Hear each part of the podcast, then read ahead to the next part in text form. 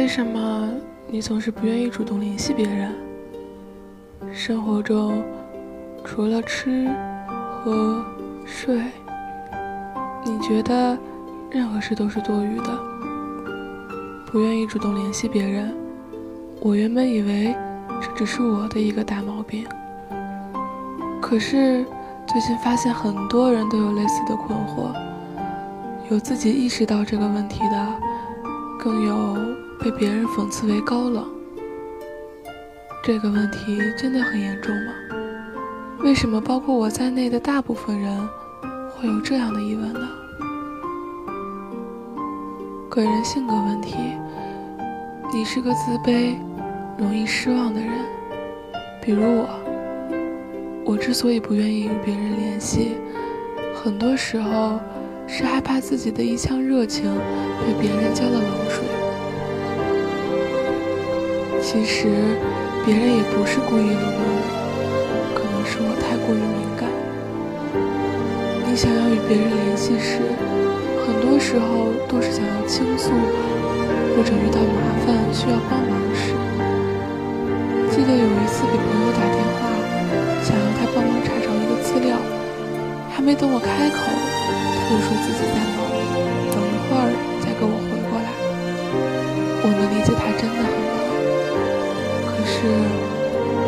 心脏就受伤了。每一次出现这样的问题。我都会告诫自己，有问题要自己解决，不要动不动给别人打电话添麻烦。自己的事情自己处理，久而久之，就再也没有给别人打电话的冲动了。害怕被拒绝，害怕等待，害怕自己的热情给别人造成压力。作为女生，很多时候都需要别人陪伴。这是男生不可理解的女生之间独有的情谊，比如逛街、看电影、上卫生间洗澡。假如你邀请了别人一次，别人不去，两次之后，你就不会再邀请别人，因为你不想让自己失望，你不想承担别人一次一次的拒绝给你带来的失望。不管别人有什么理由。这种失望的情绪是难免的。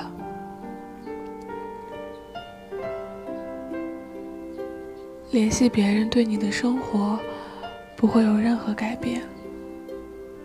高中有高中的朋友，大学有大学的朋友，工作时有工作时的同事。不管在上学时我们的关系有多好，但是毕业之后我们就各奔东西了。天南海北，生活不再有交集。趁着刚分开的余温，我们可以抱怨新生活中的烦恼，但抱怨毕竟只是抱怨，对实际问题的解决没有任何帮助。而且随着时间的推移，当你对工作麻木之后，你连抱怨的力气都没有。大学时的一位女同学。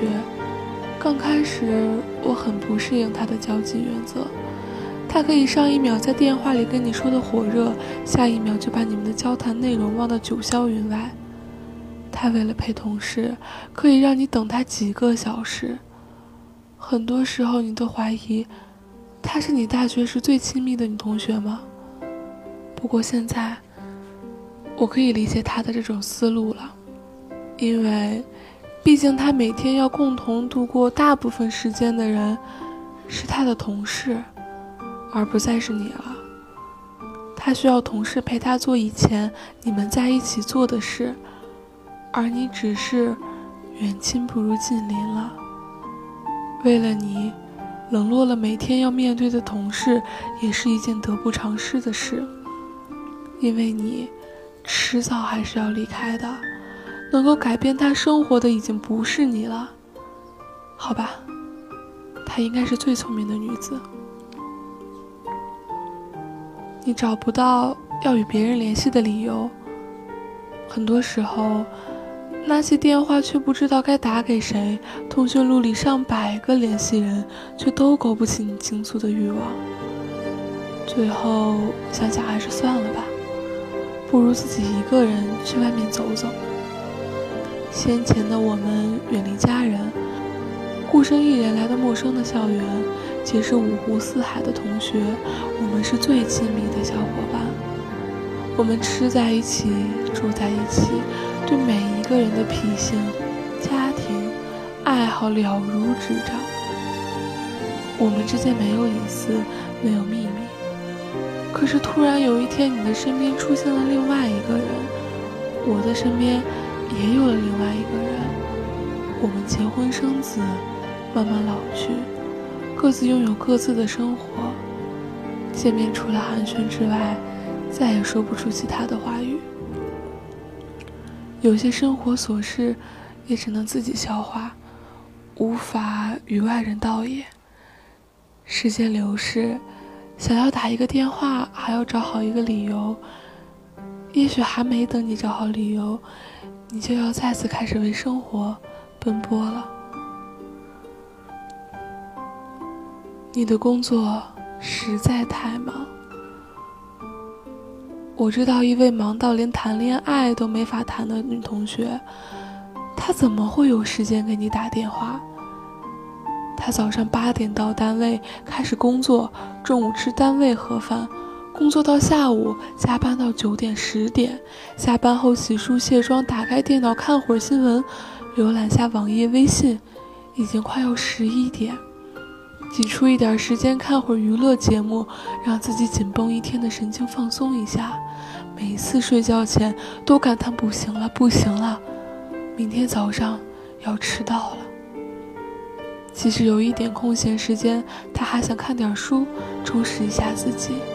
友谊是需要维护的，但也要在自己把生活处理好的基础上。让他耽误睡觉或者充实自己的时间，来听你与男朋友之间的鸡毛蒜皮小事，实在是没有必要的。因为年轻的我们，每一天都有很多重要的事情要做。你就想做一个隐形人，只是活在自己的世界中。你不需要让别人知道你的动向，你只想安静的过你自己的生活。你也不想了解别人的生活，彼此互不影响。他们对你追求的不切实际的梦想不屑一顾，你对他们那种世俗意义上的稳定嗤之以鼻。